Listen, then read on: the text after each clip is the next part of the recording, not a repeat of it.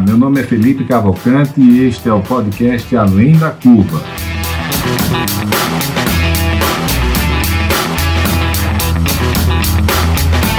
Uma realização da DIT Brasil e da Match Academy.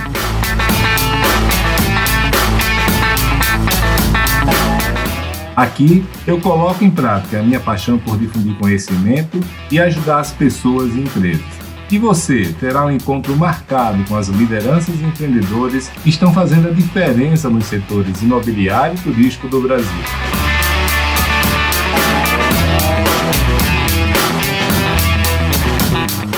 Você já conhece a ADIT Brasil? A ADIT é a entidade de atuação nacional nos segmentos de comunidades planejadas, loteamentos, desenvolvimento urbano, multipropriedade, time sharing e investimentos imobiliários. Nosso foco é a capacitação do mercado e a geração de negócios para nossos associados. Acesse o site www.adit.com.br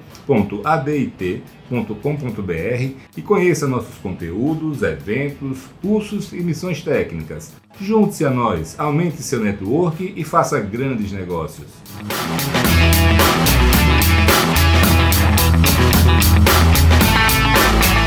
A MET traz para o Brasil um novo conceito de união entre conteúdo de qualidade, network e geração de negócios. Temos como objetivo ser uma nova plataforma para o mercado imobiliário brasileiro, onde os players do setor poderão ter acesso a informações, se conectar e captar recursos para empreendimentos. Temos uma ampla gama de soluções para o funding imobiliário, fruto de uma sólida rede de relacionamento com os principais gestores de recursos do Brasil. Com o movimento Somos Cidade, a MET está contribuindo para difundir o papel positivo do setor privado no desenvolvimento urbano e a importância de tornar as cidades mais acolhedoras para as pessoas. Através dos podcasts Além da Curva e Somos Cidade, produzimos conteúdo de altíssima qualidade sobre o mercado imobiliário brasileiro. Com os grupos Masterminds, incentivamos o network e a troca de experiências práticas entre empresários e executivos, dentro de um ambiente de transparência e colaboração entre os participantes. Acesse o site www.matx.com.br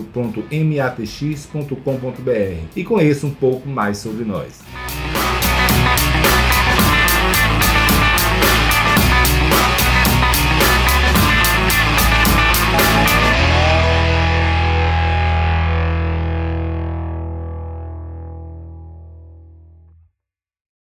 Olá, amigos, tudo bem com vocês? Aqui é Felipe Cavalcante, a gente está junto mais uma vez com Antônio Cetim dessa vez.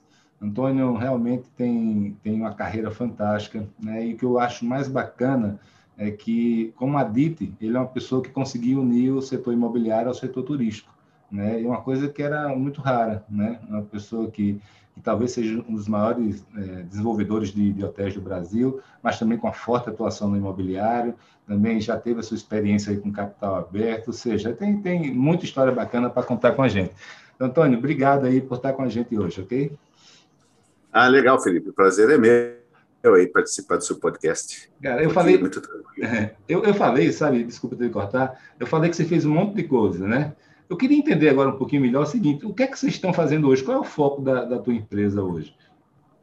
É, o foco da minha empresa hoje, se falar em termos de geografia, Felipe, nós estamos focados muito em São Paulo, é, estamos também em Campinas, já estivemos na Grande São Paulo, em, em regiões como é, São Bernardo do Campo, Osasco, Santos, Campinas, São José dos Campos, tal, mas hoje 80 a 90% é São Paulo capital, e classe média, produtos classe média, média alta, que seria isso? Seriam apartamentos, dois, três e quatro dormitórios, que variam aí de 500 mil a 2 milhões de reais aproximadamente. Evidentemente que é, uma hora ou outra sempre a gente acaba fazendo aí um produto mais alto luxo, como a gente tem no momento dois empreendimentos em curso, apartamentos aí de 7, 8, até 10 milhões de reais. Mas, se falar assim, qual é a essência da empresa? A essência da empresa é São Paulo capital, classe média, média alta. Bacana. Agora, você falou aí de São Paulo capital, de geografia. Naquele, naquele momento ali de, de 2006 a 2010, 12 ali, é, você, em algum momento, pensou ou chegou a atuar fora de São Paulo, naquela onda, naquela leva do pessoal se expandindo para o Brasil todo? Não. Olha, é, sim, quando, uh, quando nós fizemos a fusão com a Clabin Segal SA, que era uma empresa já é, recém é, tinha recém acessado o mercado de capitais, é, nós tínhamos já uma filial no Rio de Janeiro, é, estávamos olhando já, é, tínhamos um empreendimento em Belo Horizonte, estávamos olhando outros lugares em Minas, é, e já pensando em expandir para outros estados, né? É, naquele momento acreditava-se, Felipe, que a, a geografia era a solução do negócio do mercado imobiliário, das incorporadoras. Evidentemente que depois disso, já é de conhecimento público, quem fez essa abertura de geografia acabou se dando muito mal.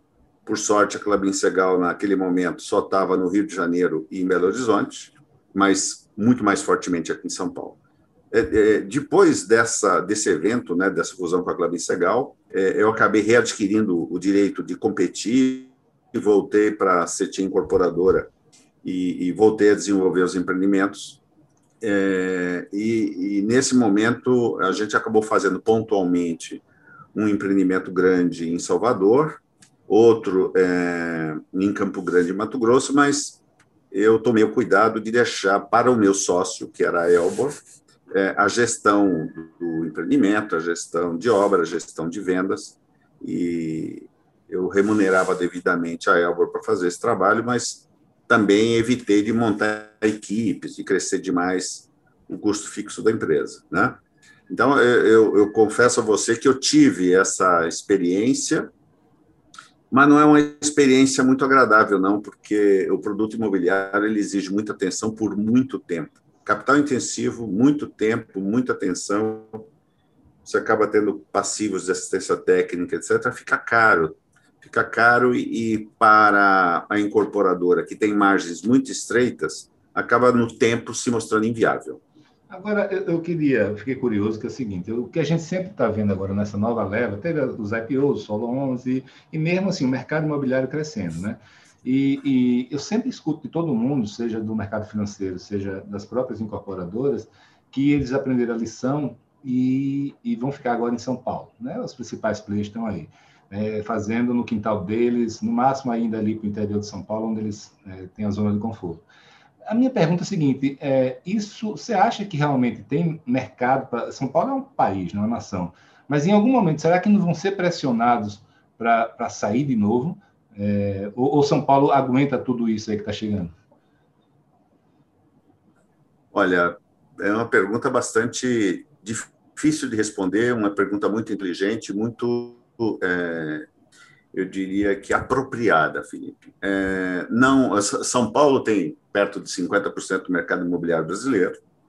É, todas as empresas que eram de São Paulo, que foram para outros estados, recolheram e vieram para São Paulo uma ou outra tem presença forte no Rio de Janeiro, que também não, não se mostrou um, um, um mercado muito grande como se imaginava, porque o petróleo frustrou e tal.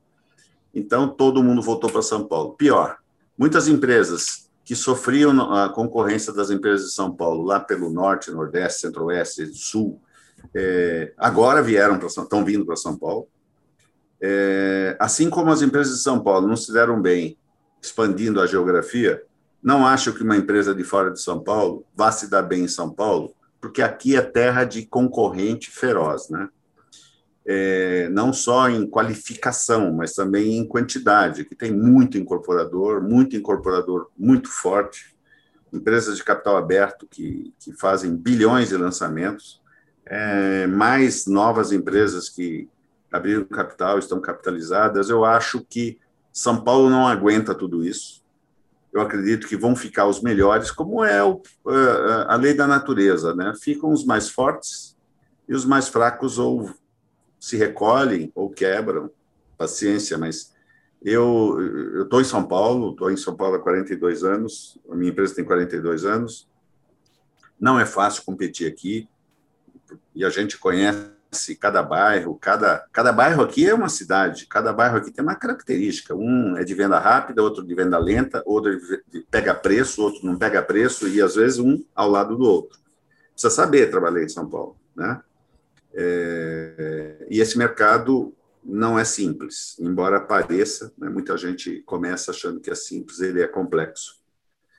É, naturalmente, essas empresas vão, as que vieram vão voltar e as que estão aqui talvez tentam expandir um pouquinho para não ficar só aqui na quebração de cabeças, né? Mas eu acho que a sua preocupação é legítima.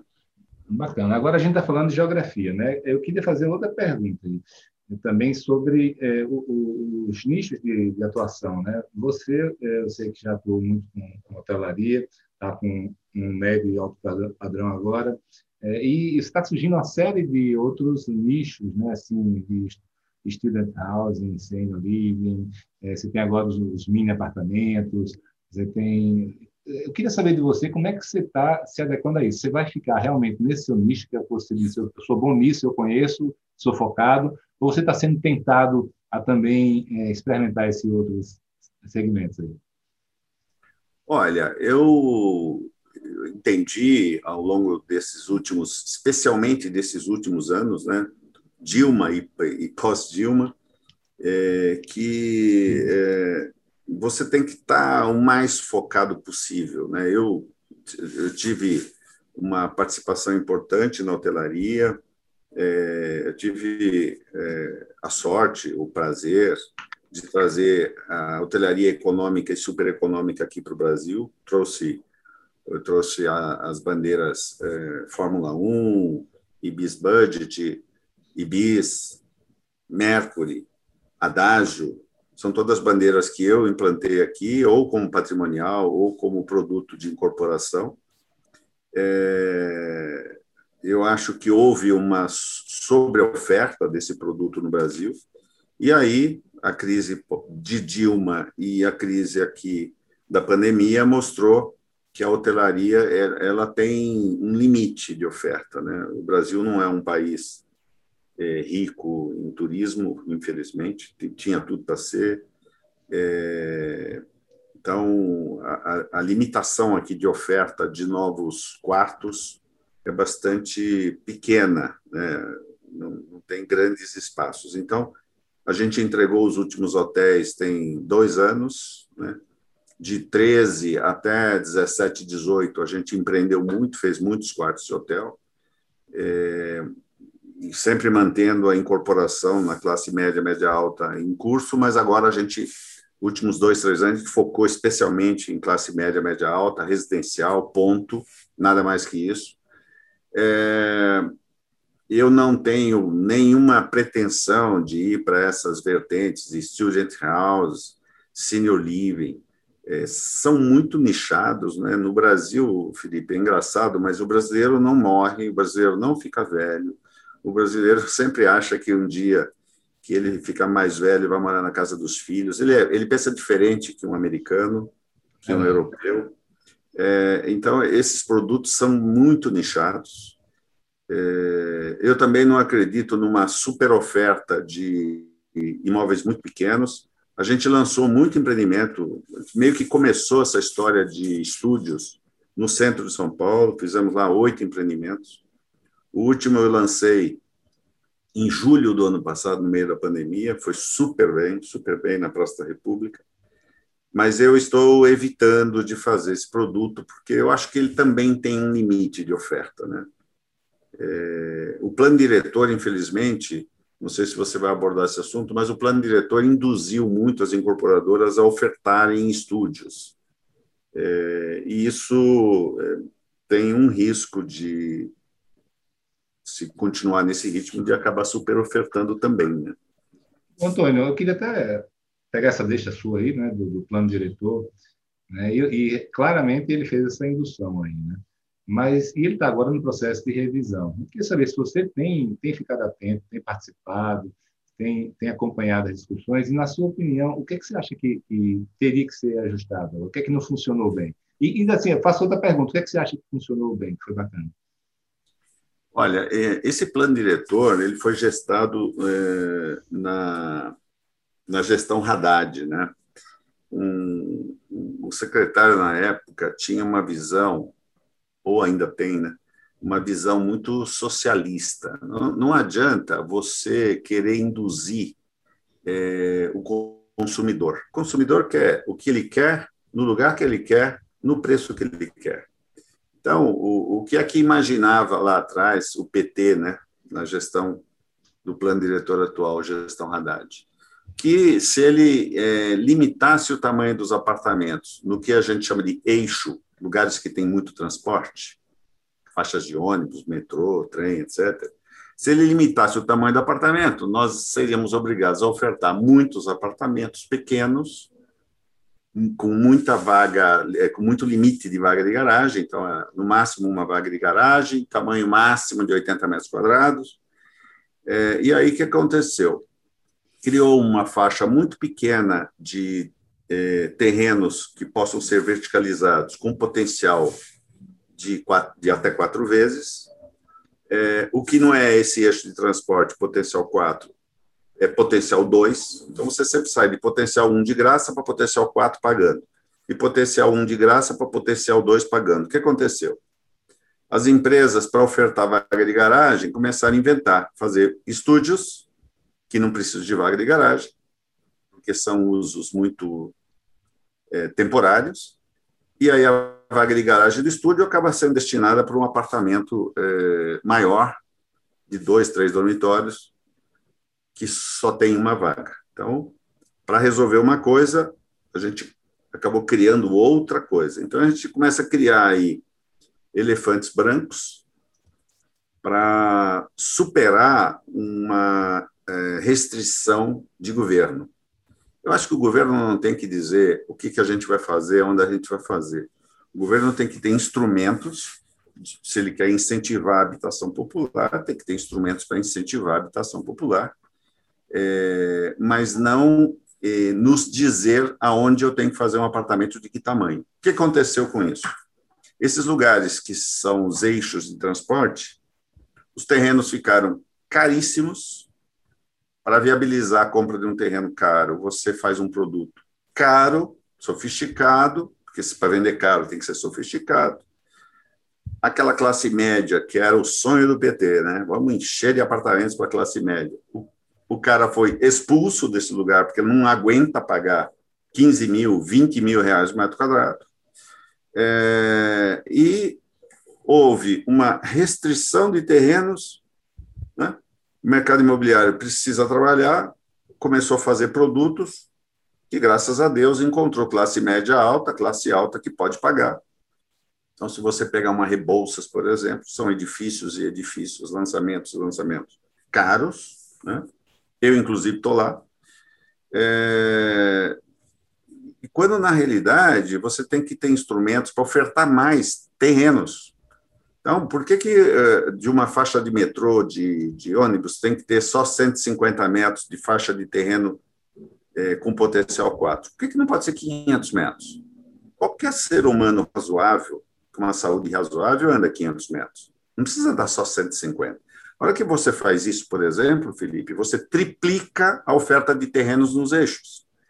O que, que você faz com isso? Reduz o preço do terreno, porque tem uma super oferta de terreno.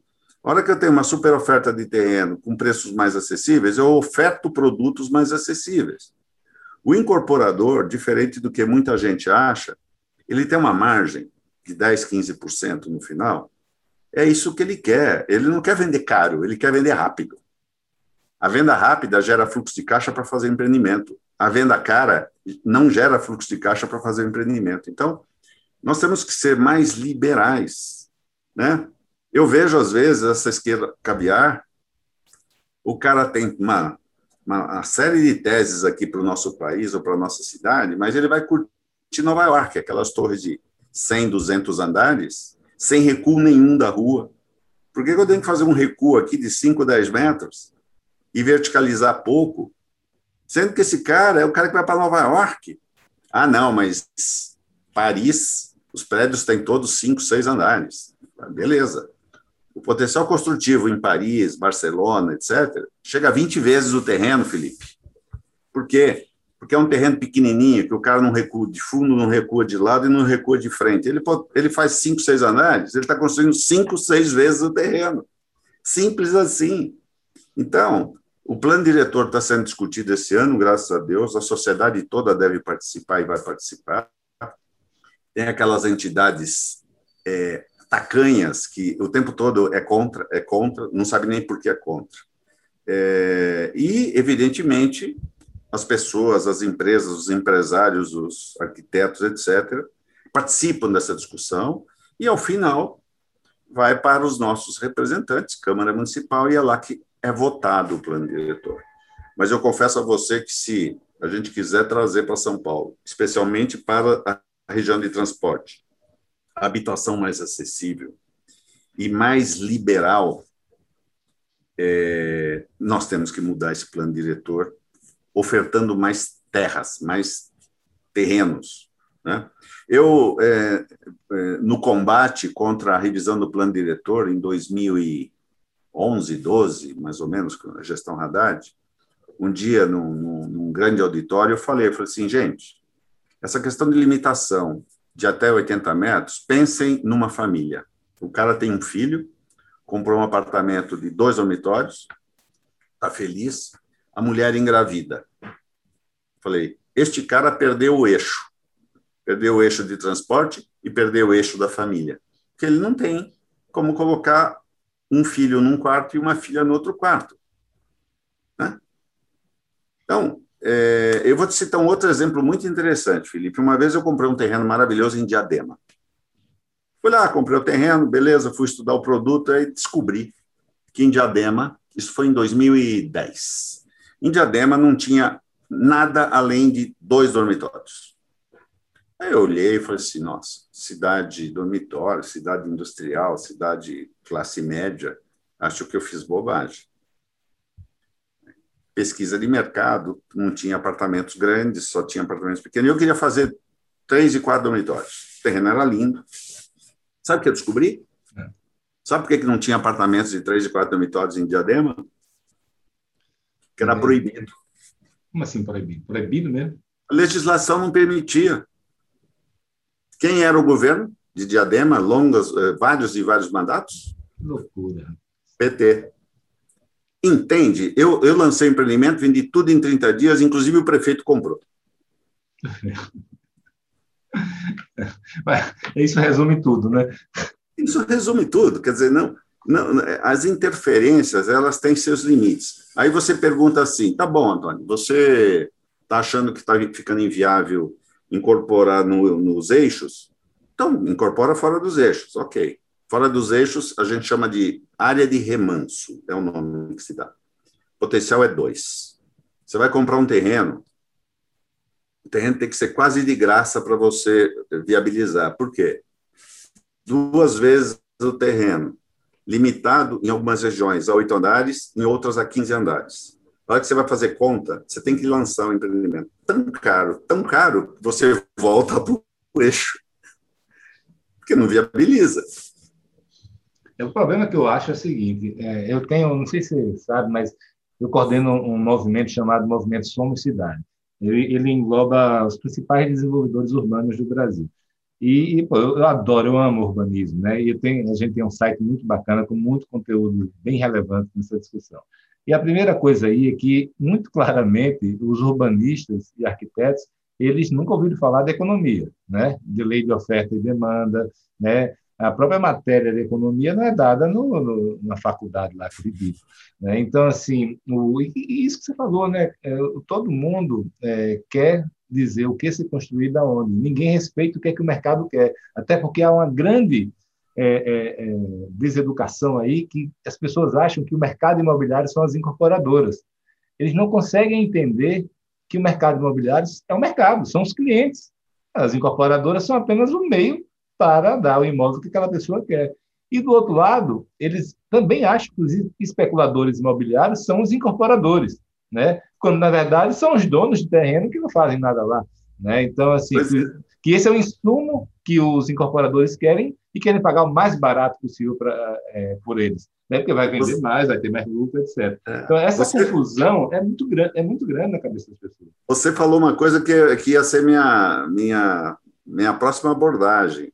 Especulador é aquele que fica com um negócio sentado em cima. O especulador é nosso inimigo, porque se o, negócio flui, a gente, é, a gente acessa o terreno, a gente a gente qualifica a, a, cidade, a gente qualifica o bairro, porque, no fundo, nós não somos bonzinhos, mas nós queremos fazer o empreendimento mais bonito que o concorrente para vender mais rápido que o concorrente, então a gente vai qualificando. Se você olhar os projetos atualmente em São Paulo, são projetos de arquitetos importantes. Eu sou arquiteto de formação, tá? de arquitetos bons, brasileiros ou não, é, projetos arrojados, a gente está fazendo o possível porque a concorrência é brava. Então a gente tem que ser rápido no gatilho, porque senão o cliente não compra da gente. É, então, nós não somos incorporadores e tampouco a gente define onde é que vai ser o empreendimento. A gente, a gente detecta que tem cliente lá na Vila Conchinchina, a gente vai lá, vê o que, que o cara quer, compra um terreno, faz um projeto baseado na demanda local. Não cabe à prefeitura dizer você não pode fazer um empreendimento na Vila Conchinchina. é o meu cliente que quer. Eu sou só um mero intermediário. Compro um terreno, contrato a obra e entrego a chave para o cliente. Se não a gente não enxergar assim, é melhor a gente ter uma ditadura aqui em São Paulo e um, um governo que diga, olha, vai ser branco com tantos andares e tantos dormitórios, né? Eu acho que isso funciona bem na China, mas eu acho que aqui não. Nem na China é assim, né? Obviamente. Mas é impressionante como isso está infiltrado na academia, na próprios é, funcionários públicos, né? E, e, assim, não sei se você percebe isso. Eu particularmente percebo claramente nas minhas discussões sobre urbanismo que é o seguinte: você, eu tenho minha posição de todo um lado. As pessoas do outro lado aqui também têm, pensam igual a mim. Eles querem cidades para as pessoas, walkability, vocês querem, quer, uma série de questões. Eles acham até que a cidade densa é uma boa, né? Mas na hora que você diz, se, se eu for fazer isso aqui, vai dar lucro para o incorporador? Ah, não, não pode.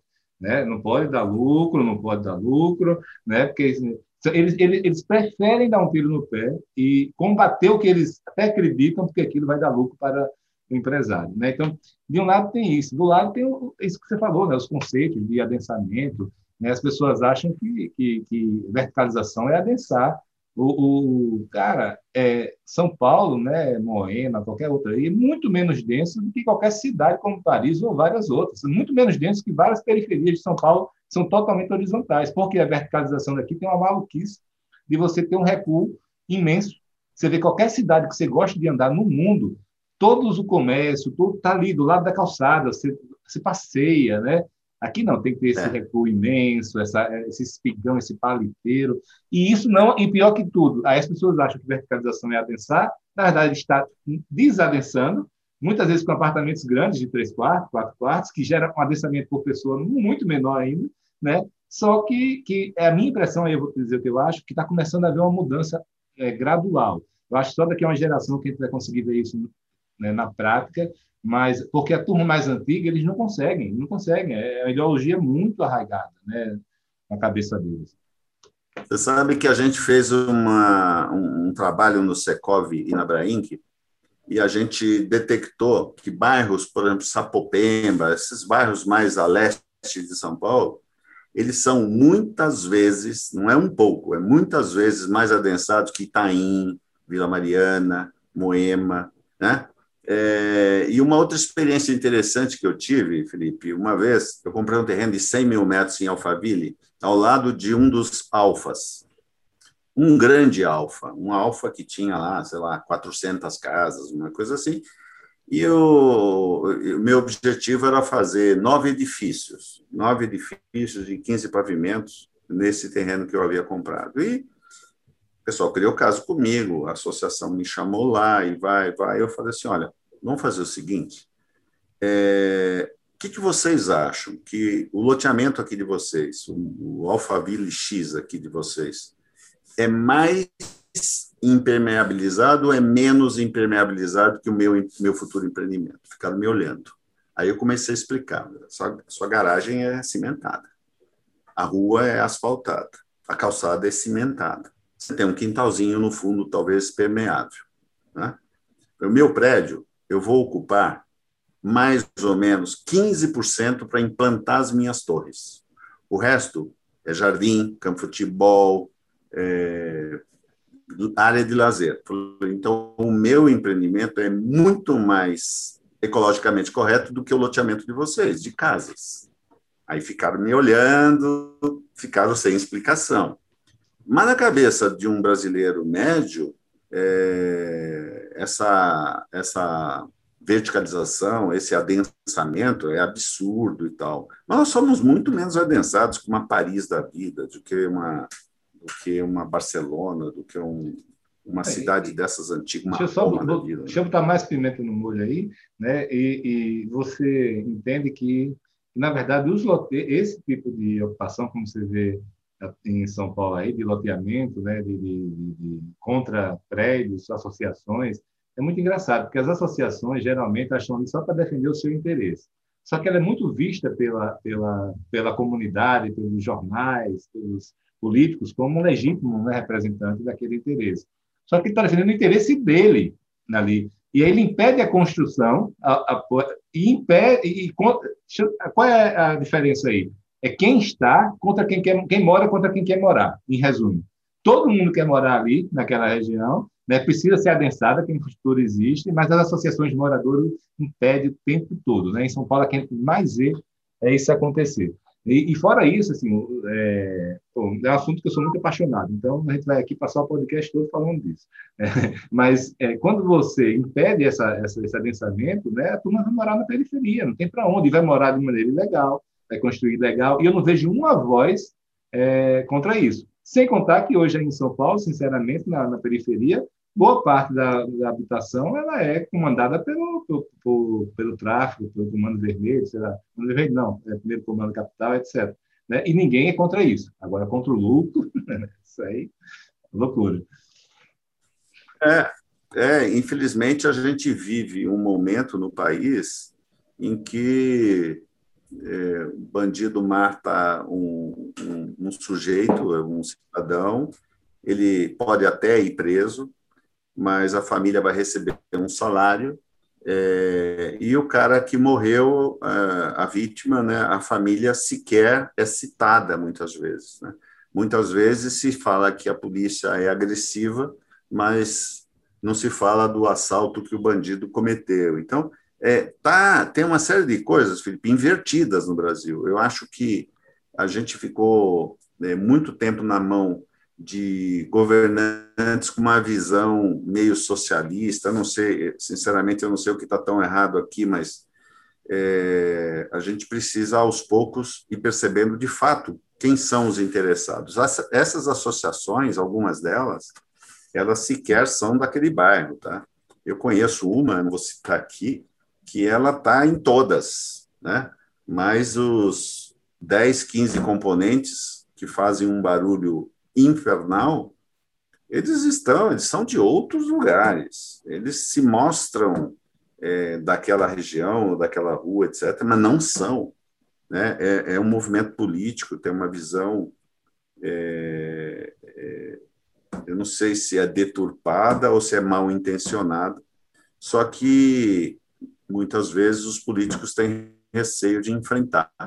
Numa revisão de plano diretor, fatalmente, a Câmara Municipal tem que fazer uma avaliação muito desapaixonada e, e tentar entender o que, é que a cidade mais precisa, tá certo? O que os cidadãos mais precisam. É, o problema é o seguinte, que o cidadão, no final, é um grupo totalmente subrepresentado, né?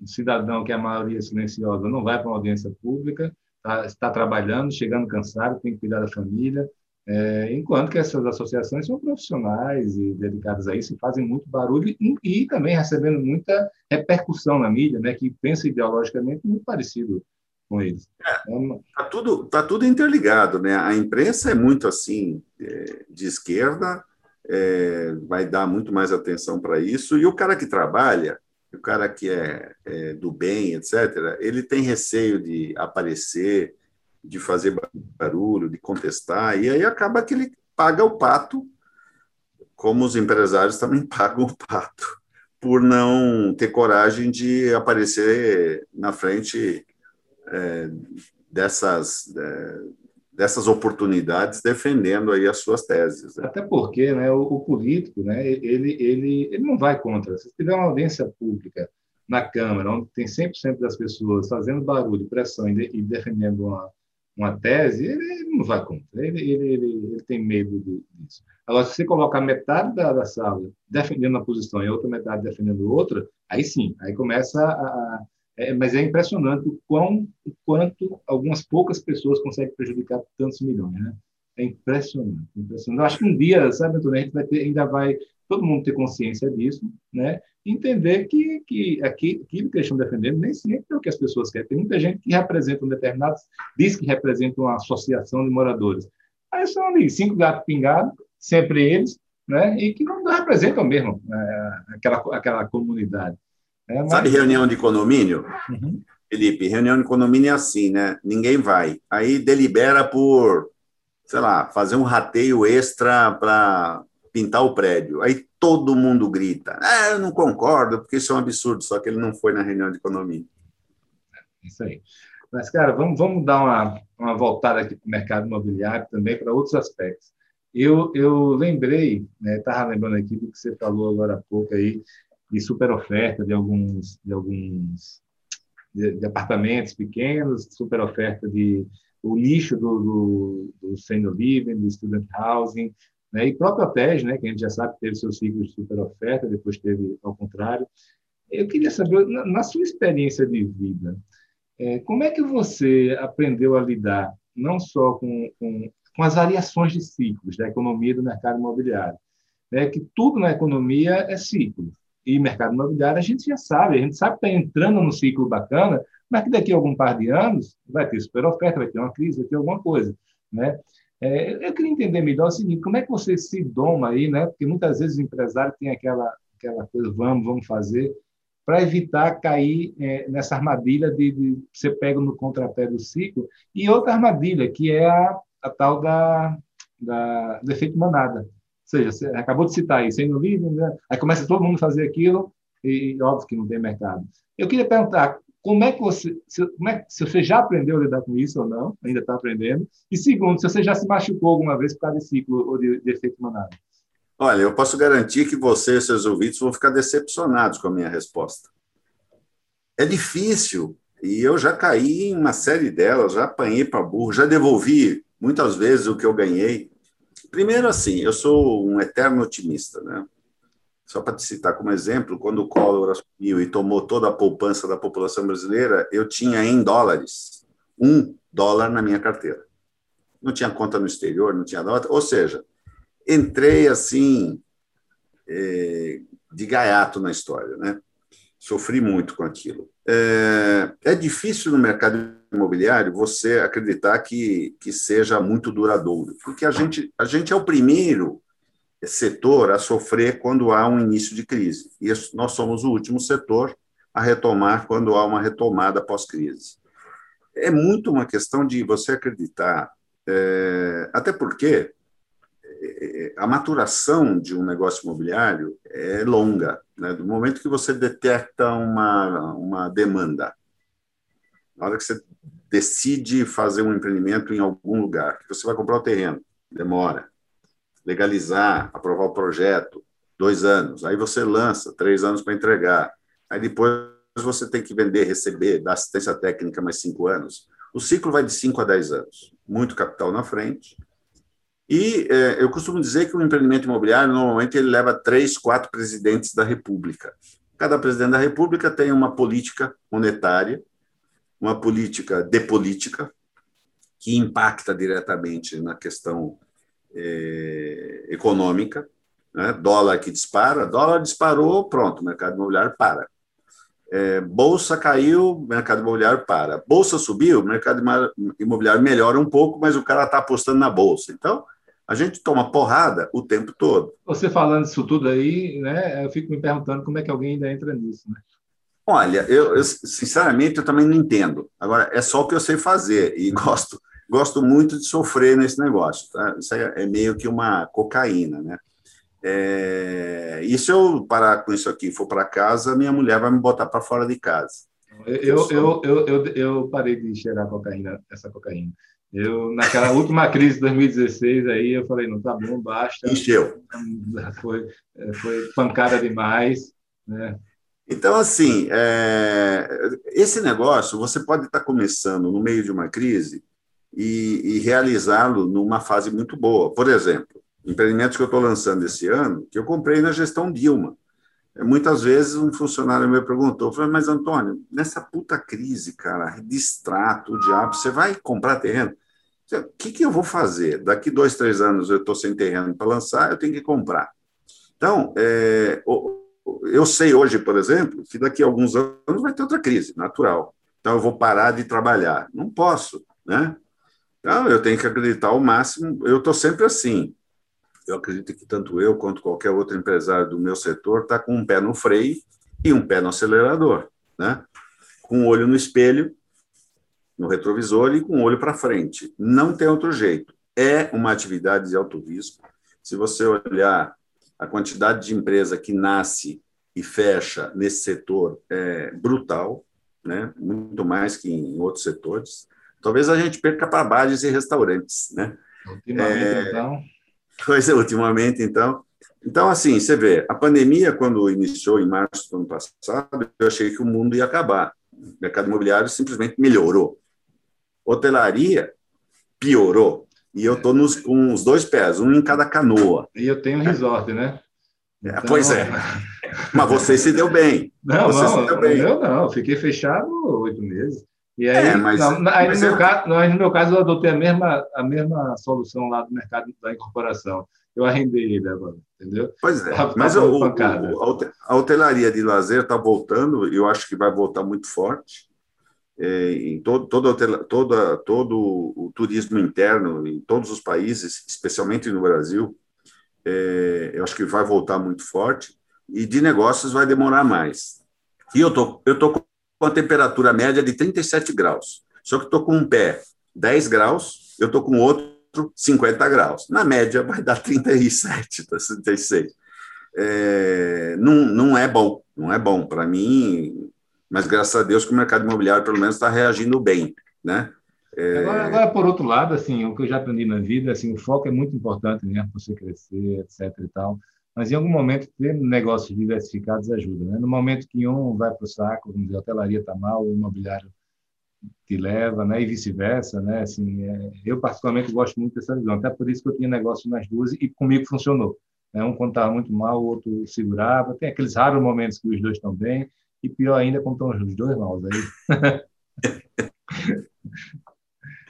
é, eu, o, o mercado imobiliário no Brasil ainda, eu acho que ele é ele não está maduro ainda. E, e, o preço do imóvel no Brasil, os ativos no Brasil, estão muito baratos, Felipe. Você pega o melhor bairro de São Paulo. São Paulo é uma capital. São Paulo é uma, talvez, das cinco maiores do mundo, né? PIB de São Paulo deve ser um dos maiores PIBs de, das melhores cidades do mundo. Um metro quadrado aqui no melhor bairro de São Paulo custa de 5 a 6 mil dólares. É ridículo. Talvez no Chile custe mais caro. Ó, vou te citar um exemplo prático, né? Isso mostra a vida real. Em 2010 eu comprei um apartamento em Miami sem querer. Eu comprei. Eu fiz a conta e falei assim: ah, o preço está bom, mesmo preço por metro quadrado que eu estou vendendo meu empreendimento na Moca. Né? Comprei. Hoje, o imóvel lá não valorizou tanto depois que eu comprei. Né? Hoje, vale quatro vezes o metro quadrado da Moca. Eu me pergunto, aonde está o erro? Na Moca? Em Miami? Aonde é que está o erro? Né? Eu, eu, diria que tem, tem alguns fatores. O primeiro, o erro do, do câmbio, né? Assim, o problema do câmbio, né? Da, da, política fiscal nossa, etc. Além disso, você comprou na hora certa, na bacia das almas, né? Lá. E naquela época, acho que o dólar devia estar menos de dois reais também, né? Então, assim, como é. investimento lá, foi, foi, foi fantástico, né? Mas, assim, eu, eu, eu, eu, concordo com você, a gente está na infância. que Eu fiz em, em 2008 uma pesquisa com a Knight Frank, que é uma imobiliária inglesa, e a gente comparou o preço do imobiliário no Brasil com o resto do mundo. É, tinha uns 50 países. A gente só ganhava do, do da Bulgária, né, na oportunidade. Certamente a Bulgária está muito acima da gente agora. Não, eu acho que era melhor que Zimbábue também, não era? Aí não entrou no radar. Mas, mas assim, era, era, e assim, o que eu acho engraçado eu, eu, é as pessoas acharem como tão caro, né? porque a gente não conhece a realidade do mundo. Né? Então, acho que realmente está muito caro em termos históricos, não tenha dúvida, a renda que a gente tem aqui, mas em termos internacionais é uma pena só a imagem do Brasil, que hoje está meio tumultuada, porque não estamos vendo ainda, como a gente já viu no passado, aqui no Nordeste, por exemplo, a quantidade de, de clientes, de investidores internacionais. Né? Mas, mas o preço, o câmbio hoje está tá muito barato. Eu nunca me esqueço que, sei lá, 10 anos atrás, talvez um pouco mais, eu, eu, eu tenho. Está na minha memória assim, um, um produto, na época não era Minha Casa Minha Vida, era CDHU, alguma coisa assim, valia 2 mil dólares o metro quadrado. Com 2 mil dólares o metro quadrado, hoje você compra aqui na região, perto da Vila Olímpia, perto do Itaim, Vila Mariana, etc. E, e, esse produto, esse mesmo produto que hoje é um Minha Casa Minha Vida, vale 800 dólares, mil dólares o metro quadrado. Então, está errado, o produto, os ativos no Brasil tá muito, estão muito baratos, é, isso me dá um pouco de esperança. Eu acho que a taxa de juros no patamar que está, Felipe, está espetacular. A gente nunca viveu uma taxa de juros de 3, 4, 5% ao ano. É, eu acho que o mercado imobiliário, assim que a nossa política der uma aprumadinha e algumas reformas forem implementadas, aos poucos eu acho que estão indo, né? Teve a trabalhista, vai ter a tributária, vai ter a administrativa eu acho que tem, tem tido as privatizações. É que a, a mídia, infelizmente, Felipe, não mostra as coisas boas, né? Ela mostra só coisa para vender jornal. Isso é eterno, né? Eu, particularmente, não, não assisto mais jornal nem leio.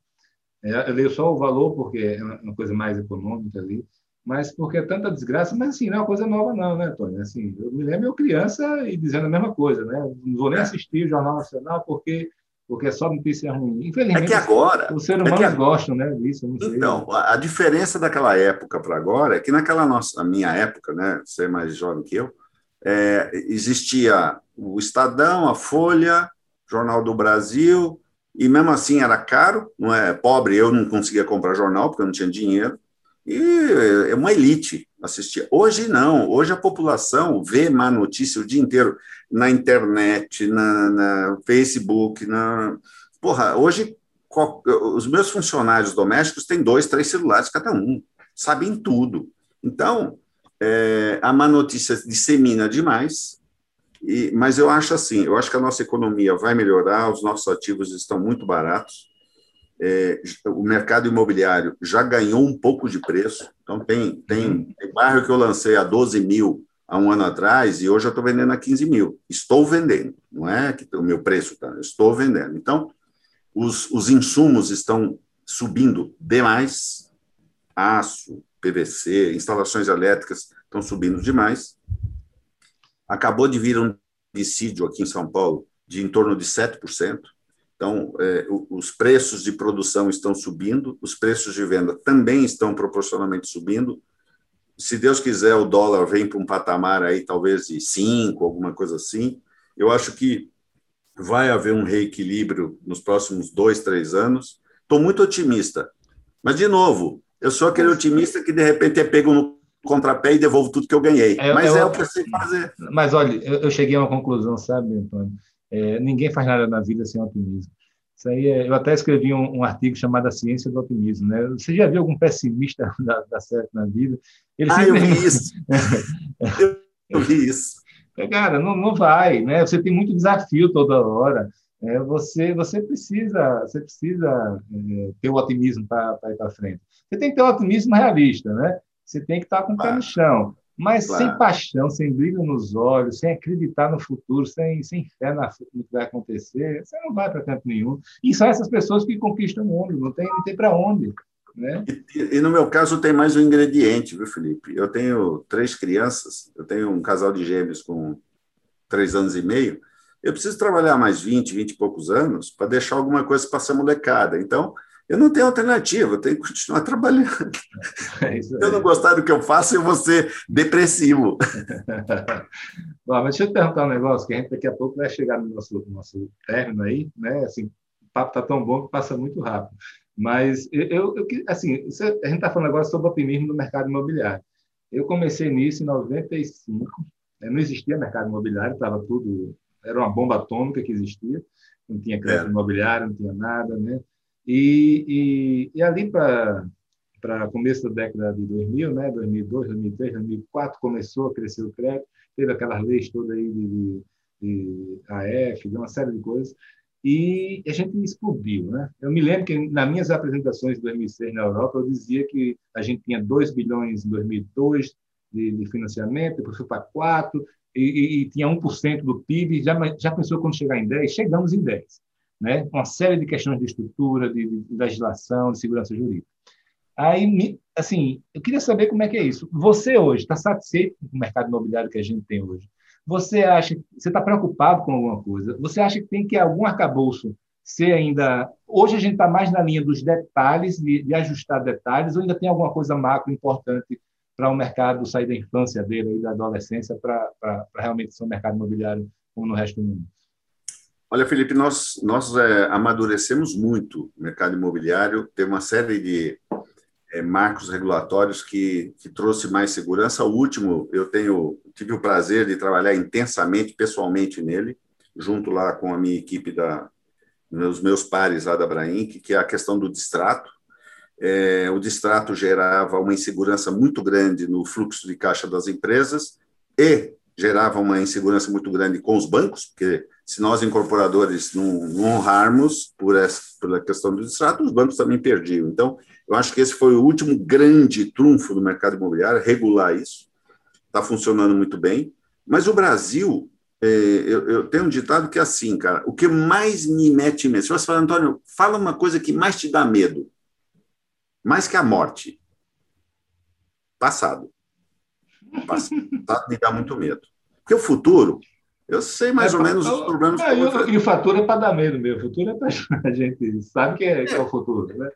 Exato. Agora, o passado, assim, a gente recebe coisas, a gente recebe é, bordoada de coisas do passado, que você fala assim, não, isso não é possível. Então, existem leis no Congresso para se discutir, é, para se regular o distrato, que já é uma lei, que foi sancionada pelo Temer, que, mas tem lá, sei lá, 10, 12 casos. Posso, posso lhe contar um? Não sei se está acompanhando isso de perto, mas semana passada, né, a gente está aqui gravando em meados de, de, maio de 2021. Semana passada o STJ julgou um caso sobre se era, se o que é, que é válido para contar o afastamento do corpo d'água, se é o Código Florestal ou se é a 6766, por exemplo, o, o Código Urbano. E eles votaram que era que era o Código Florestal. Então tem que ser de 30 a 500 metros. Então cidade de Petrolina já era, qualquer cidade à beira do rio, então, e tem modulação, não é daqui para frente, não, é para trás mente também. Então, assim, como é que você vive com uma coisa dessa? Eu, eu, eu, eu confesso que eu nunca tinha visto uma decisão tão é, absurda quanto essa. Né? E vai exatamente dentro do que você está falando aí do passado, medo do passado. Você quer ver um exemplo surreal? Eu aprovei um projeto na, na Avenida Rio Branco há uns três, quatro anos, uma, uma, torre bonita, de 120 metros de altura, aprovei, alvará na mão, bom, vamos lançar, vamos lançar. Então tá bom, vamos tirar o alvará de execução. Fui tirar o alvará de execução na prefeitura, a prefeitura falou, ah, tem que consultar o Condefat. Pô, consultar o Condefat? Meu projeto tá bom. Não, mas tem que consultar o Condefat. Fui lá no Condefat e falou assim, não, aqui não vai poder construir mais que 60 metros de altura. Ah, como assim? Não existe lei? Ah, não, mas faz 30 anos que nós temos aqui uma resolução para ser votada para gabaritar essa região em 60 metros. Conclusão, Felipe, rasguei o meu projeto e vendi meu terreno. Terreno que eu comprei para fazer 120 metros, só podia fazer 60. 30 anos, até agora não foi votado, e não me deram a permissão para poder fazer aquele empreendimento. É, a gente está o tempo todo em cima é, de uma areia movediça. Eu acho que esse é o principal risco que tem o nosso setor. Perfeito. Perfeito. Perfeito, gostei. Agora, eu queria é, também perguntar para você o seguinte: é, você, você vai estar terminando já daqui a pouquinho, mas mercado financeiro, como é que está isso e como é que está a sua relação com eles? A gente está vendo aí é, muita exuberância de capital, o, a, o custo baixo do, do, do dinheiro, está né? Tá fazendo com que ele queime na mão de todo mundo, todo mundo queira botar para funcionar. Está sendo ótimo para o mercado imobiliário, né? sobre, a, sobre a ótica do investidor e sobre a ótica do, dos clientes.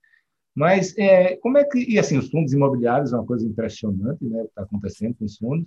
É, eu queria saber, é, nisso tudo, como é que está você se posicionando sobre funding, se, se não, está fazendo com recurso próprio, se está no banco ali, no normal, no banco comercial, se, se tem ou tem que estar pensando em fazer alguma estrutura mais sofisticada com, com fundos.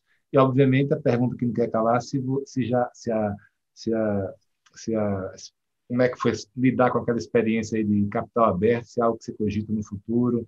É, me fala, e também, assim, junto disso, me fala a sua opinião sobre isso tudo que está acontecendo no mercado, sobre tudo isso que eu falei. Olha, é, a minha experiência de, de, de, ser acionista de uma empresa de capital aberto do setor foi uma experiência difícil pelo momento, né? Crise 2008, 2009, em, em, em dezembro de 2007 eu, eu fui para dentro da Clabin Segal, fizemos a festa de Natal, Aí, em 2008, veio a crise, em 2009, vendemos a empresa e eu voltei para a Cetim, restartei a Cetim. Então, mas foi um aprendizado enorme. Naquele momento, o, as empresas é, de real estate no Brasil ainda estavam experimentando o que era é, lidar com o mercado acionário. E o mercado, os analistas e os, os, investidores cobravam muito é, guidance, cobravam. Primeiro era Land Bank, aí depois descobriram que tinha, Bank não resolvia, tinha que ser lançamento, aí lançamento não resolvia, tinha que ser entrega, e depois tinha que ser lucro. Né? E essa coisa do reporte trimestral não combina com o setor, porque às vezes o melhor negócio que você pode fazer é não fazer aquele negócio, não lançar aquele negócio. Né? Você era cobrado e as empresas ficavam é, reféns disso. Né? Eu acho que o mercado amadureceu muito, hoje é um pouco diferente, mas ainda, ainda é muito cobrado. É, ser dono da minha decisão aqui, sozinho na empresa, é muito bom, por um lado, mas você ter acesso a mercado de capitais também é muito bom. Uma empresa de capital aberto tem muito mais acesso. Agora, o mercado, o, o mercado financeiro no Brasil ele se sofisticou tanto, ele, ele teve uma expansão de possibilidades que hoje eh, eu posso dizer para você que a maior dificuldade que eu tenho é fazer bons negócios, porque é, eu tenho quem financia meu land bank, eu tenho quem financia minha obra, é, o meu, meu cliente é, consegue fazer financiamento de longo prazo a taxas inacreditáveis, então hoje meu cliente está repassando, fazendo um contrato né, de, de financiamento é, a 6,5% ao ano, mais TR, TR é zero, né? Ou poupança mais 3,5%, 4%, 20, 30 anos. Os bancos estão muito rápidos, analisam muito rapidamente. O mundo mudou muito no Brasil para melhor. O mercado imobiliário hoje, eu acho que ele não tem o que reclamar de funding. O nosso principal problema, né? O mundo não é perfeito, né? É, nosso principal problema 20 anos atrás era funding. Tinha negócio, tinha cliente, tinha, mas não tinha funding. Hoje, a gente tem funding de todos os gêneros. Ou você emite um CRI para despesas incorridas, emite um CRI para despesas futuras, você emite um CRI de estoque, um CRI de terreno, financiamento à produção, é, não tenho o que reclamar, pelo contrário. E, e tem as fintechs, né? Hoje é, já tem, esses dias eu li que a XP está pensando em, já tem banco, está pensando em fazer crédito imobiliário. É, você tem aí da Cirela, eu acho que a Cashme, que já está querendo fazer exposição de terrenos. É, eu acho que os próximos anos, que vai diferenciar um incorporador do outro, é ele saber fazer bons negócios. Não fazer mais um negócio, mas um, um bom negócio. Apoio financeiro, acho que. É, mas, por outro, por outro lado, né, acho que tem aquele risco da, da, da abundância, né? que é o Matt viu Não passado. tenha dúvida, né? Deus dá com a mão e tira com a outra, né? Por isso que você precisa cada vez mais entender onde é que você está trabalhando, o que, que você está fazendo, porque é a hora que você tem uma coisa, você perde a atenção. É, e para fazer, bo... fazer bobagem é muito fácil. É. Né? Dinheiro não aguenta desaforo, né? É. Então. Isso aí. Mas, Antônio, é, estamos chegando aqui no final e eu queria só fazer três perguntinhas antes para conhecer você melhor, para a nossa turma conhecer o Antônio agora, e não o Cepim. Epa! A primeira, assim, eu queria saber o que é que lhe orgulha mais aí, em termos pessoais e de carreira. Olha, o que me orgulha mais é que eu comecei do começo. Parece que todo mundo começou do começo, né? Mas não, eu comecei literalmente do começo, carregando cimento no porta-mala do meu carro, sendo o mestre, o engenheiro, o arquiteto, o corretor. Comecei do zero absoluto. Juntei um dinheirinho da marcenaria que eu tinha com meus irmãos e comprei meu primeiro terreninho. Eu tenho muito orgulho da minha origem. Filhos de pais analfabetos, da roça. Eu era da roça, vim conhecer energia elétrica aqui em São Paulo tenho um orgulho disso e tenho o maior é, agradecimento à cidade de São Paulo que me acolheu e que me deu as possibilidades de ter meus filhos aqui. Muito bacana. É, não tem aquela história do milagre americano, né? A sua história é do milagre brasileiro. Não, o milagre que eu falo é aquela história de você Sim. sonhar, usar e ter oportunidades e realmente crescer na vida pelo seu esforço, pelo seu mérito. Então, você é essa encarnação disso. Muito Sem bonito, muito bacana. E, e, aí esse jovem começou lá atrás, sem nada, né? Qual é o conselho que você daria hoje para ele? Olha, eu sempre digo o seguinte, cara, eu tinha um sonho, né? O meu sonho de 12 anos de idade, eu me lembro muito claro na minha cabeça. Eu tinha um sonho de ter uma casa e um carro comprados com meu próprio dinheiro. E graças a Deus, Deus não, não me ouviu, porque senão hoje eu teria só uma, a minha casa e meu carro, né? não teria a minha empresa, os meus funcionários, as minhas coisas.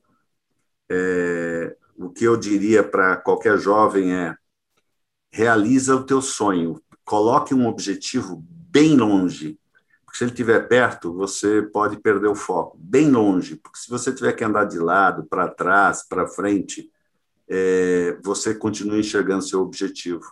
Foca nele, faz só o que você gosta, ganhe dinheiro com prazer, não não lamente de manhã para você trabalhar, porque se você faz o que você gosta, você acorda e sai animado de casa. Né? Então, tenha um objetivo e batalhe por ele. Eu, eu confesso que sempre ouvi isso desde que, que era criança, mas é mais um ditado aí, porque você sabe, o ditado, né, populares, eles são, são eles existem e ao te, resistir ao teste das gerações, né, tem algum mérito, né? Mas isso que todo mundo falava, né, trabalhar com que você gosta, né, me parecia quando eu era mais novo tão, foi tão esotérico, né? É, mas hoje o que eu posso fazer para meu filho, fazer o que ele gosta, tem paixão, que ele é bom, eu faço. Ah, eu quero fazer direito, não. Quer música? Vai lá, ele é bom. Né? Então, isso, isso, é realmente é, muito bacana. E uma coisa que, que me tocou muito que você falou é colocar o, o foco bem longe. Né? Eu, eu bacana, nunca tinha ouvido ninguém falar sobre isso. Eu mesmo, há algum tempo, já um ano, um ano e pouco, que todos os meus focos são no longo prazo, inclusive físico. Eu, eu, eu, tenho de 10 anos. Eu quero saber como eu estou daqui a 10 anos em termos físicos. Né? Então, não estou preocupado se esse mês eu emagreci mais ou menos se eu faltei duas sessões de academia, tudo isso perde qualquer noção de, de importância quando você pensa no longo prazo, né? na direção que você quer estar. E dá tempo de você tiver algum salavanco, né? cair num buraco, você dá para tempo de consertar e continuar no seu rumo. Né? As coisas de foco muito, muito curto, né? acaba a gente perde a, a noção de expectativa. Né? Isso é igual uma navegação à vela. Né? Eu tive o prazer de navegar com um grande velejador que é o Sherman, e a gente ia de um lugar para um outro bem longe e virava e mexia, a gente estava andando de lado e tal, mas o objetivo continuava sendo aquele lugar bem longe. Vamos junto nessa. Para terminar, eu queria saber como é que você rege sua vida. Você tem algum lema de vida, alguma filosofia de vida? Eu vou contar o meu, tá? O meu, uhum. eu decidi há uns três anos atrás ou quatro que minha, minha razão de viver, meu lema de vida é reunir conhecimento, simplificar e difundir. Por isso que eu estou aqui com você hoje né? deixando meus negócios de lado. Né? Você tem algum, não? Olha, eu não sei, eu tenho alguns ditados, assim, um lema, eu não sei se eu tenho um lema, né? mas o meu objetivo dos últimos anos, eu quero, é, eu estou estruturando uma empresa e dos meus filhos todos, que eu tenho vários filhos, eu tenho uma filha que está comigo há 20 anos, estou preparando ela e ela está indo muito bem, ela é muito mais inteligente e ponderada que eu, é, e eu estou é, muito ciente de que a melhor coisa que eu posso fazer é deixar isso aqui sendo tocado por alguém mais moderno que eu. Eu estou transferindo meus conhecimentos e tal. É, eu aprendi também algumas coisas nas últimas dificuldades de vida, né? que é, a gente tem que parar para olhar para todos os lados, conversar com muita gente, porque eu sempre fui muito fechado em mim e, e ouvir o mundo lá fora, as pessoas, diversos tipos de pessoas, é, isso traz para a gente mais é, sabedoria, né? É, eu descobri que eu não era tão sábio assim. Pena que demora tanto, né, para a gente descobrir certas coisas. Pena, pena. É, isso aí. Antônio, obrigado, bom demais. Eu deixei contigo para você dar suas últimas palavras aí. Não, olha, Felipe, eu só queria agradecer a você e a quem teve paciência de nos ouvir aqui até o final, principalmente a mim, né, porque de você já são acostumados. É, dizer que, puta, sou um brasileiro nato, agradeço a Deus por estar vivo todos os dias. Eu acordo e, e olho para o sol e falo assim: obrigado por mais esse dia. É, acredito demais nesse país. Meus filhos todos moram aqui. É, eu queria dizer que eu acho que nós temos uma oportunidade imensa pela frente e nós, especialmente nossos filhos, a gente reclama demais do nosso quintal. A gente acha sempre o quintal dos outros mais bonito, mas é, temos que ter orgulho desse país, temos que ter orgulho dos brasileiros. Não são esse 1% de pessoas ruins que vão estragar o otimismo dos 99% que somos nós. Então, queria dizer que tamo, eu desaconselho a gente pensar em sair daqui. É, tem, tem que continuar investindo aqui em educação, negócios, é, filhos, etc. Bacana, bom demais. Antônio Cetim, muito obrigado aí, viu? Grande abraço e sucesso aí na sua vida. Muito obrigado, Felipe. Um abraço a você e a todos, tá?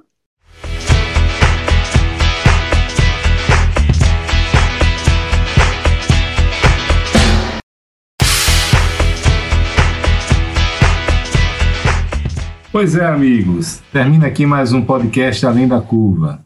Quem quiser ficar por dentro das ações e novidades da Adite Brasil, pode visitar o site www.adit.com.br. E quem quiser conhecer mais sobre os grupos Mastermind e as soluções de funding da Match Academy, pode acessar o site www.matx.com.br.